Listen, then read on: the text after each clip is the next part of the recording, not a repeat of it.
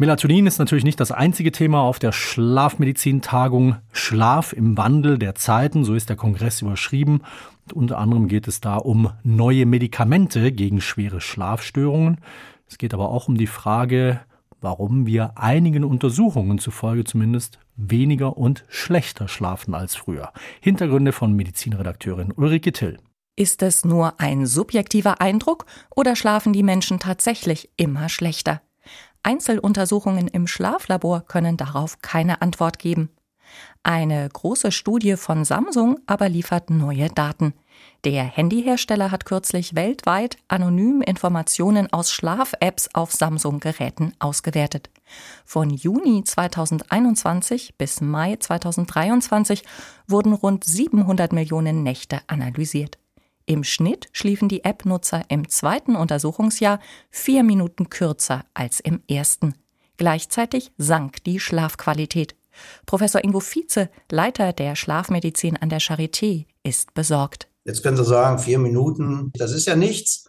Aber rechnen Sie aus, wenn das jedes Jahr so passiert, wo das hingeht, dann wird unser Schlaf immer kürzer. Im ersten Studienjahr schliefen die Nutzerinnen und Nutzer der Apps noch sieben Stunden und drei Minuten.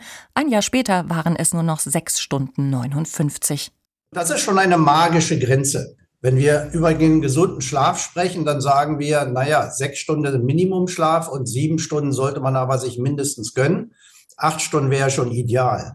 Wir sind jetzt also weltweit schon unter der Sieben-Stunden-Grenze, was die Schlafzeit betrifft. Dabei verbrachten die Studienteilnehmer genauso viel Zeit im Bett wie früher, aber sie sind weniger zur Ruhe gekommen, daher die kürzere Schlafdauer. Sie hat nicht abgenommen, weil die Menschen weltweit später ins Bett gehen oder früher aufstehen, sondern sie hat im Wesentlichen abgenommen durch eine Zunahme der Wachzeit im Schlaf. Und Zunahme der Wachzeit im Schlaf heißt, der Schlaf wird schlechter. Natürlich muss man bei der Samsung-Studie eines bedenken.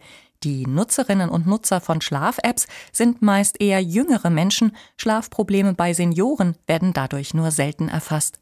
Für den Berliner Schlafforscher Ingo Vize ist das aber erst recht ein Alarmsignal.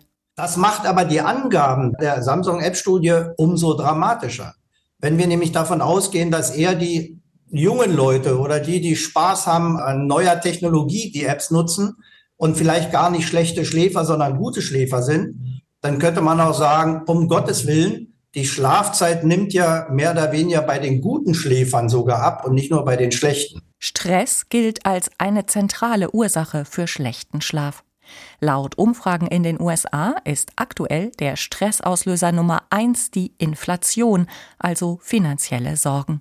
Danach kommen Kriege, Kriminalität, Klimaextreme und schließlich Covid und andere Erkrankungen. Bei so vielen Belastungen und Ängsten wundert es kaum, dass der Schlaf bei vielen Menschen schlechter wird. Aber wir müssen versuchen, gegenzusteuern, sagt die Psychiaterin und Schlafforscherin Professor Kneginja Richter, Chefärztin der Curamed Tagesklinik Nürnberg. Sonst funktioniert unser Gehirn mit der Zeit immer schlechter. Da haben die Studien herausgefunden, dass während des Schlafes die sogenannte giftige Stoffe, die die Nervenzellen schädigen, aus dem Körper ausgeschieden werden und diese Säuberung des Körpers von den Giftstoffen für die Nervenzellen findet in dem Tiefschlaf statt. Von daher ergibt sich nochmal die Notwendigkeit, auf den Tiefschlaf zu achten, weil das ist der wichtigste Anti-Age-Faktor.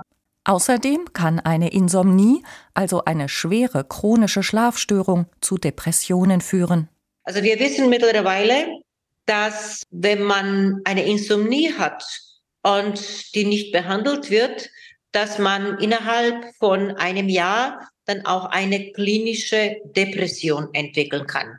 Deshalb ist hier die gute Nachricht, wenn wir rechtzeitig auf Insomnie achten und rechtzeitig die Insomnie behandeln, da kann man sogar die Depression vorbeugen. Beginnende Schlafstörungen lassen sich oft noch mit Entspannungsübungen oder einfachen Verhaltensänderungen behandeln. Bei einer Insomnie brauchen Betroffene aber professionelle Hilfe. Dabei ist die Therapie für diese schwere Schlafstörung heute viel besser als früher, sagt Kneginja Richter. Die ist behandelbar mit der Kurzzeitpsychotherapie. Die dauert insgesamt vier bis sechs Sitzungen, jeweils 45 Minuten und ist effektiv sowohl wenn man sie durch Experten anbietet, als auch in digitaler Weise. Und wir haben auch neu zugelassene Medikamente für die Behandlung von Insomnie. Das sind ganz wichtige Botschaften. Quivivik heißt das neue Medikament, das seit einem Jahr auf dem Markt ist. Es soll nicht abhängig machen und ist seit kurzem auch zur Dauertherapie zugelassen, als erstes Schlafmittel seit 30 Jahren. Der Berliner Schlafmediziner Ingo Vize setzt große Hoffnungen in das neue Medikament. Es sollte aber nur bei nachgewiesener Insomnie zum Einsatz kommen.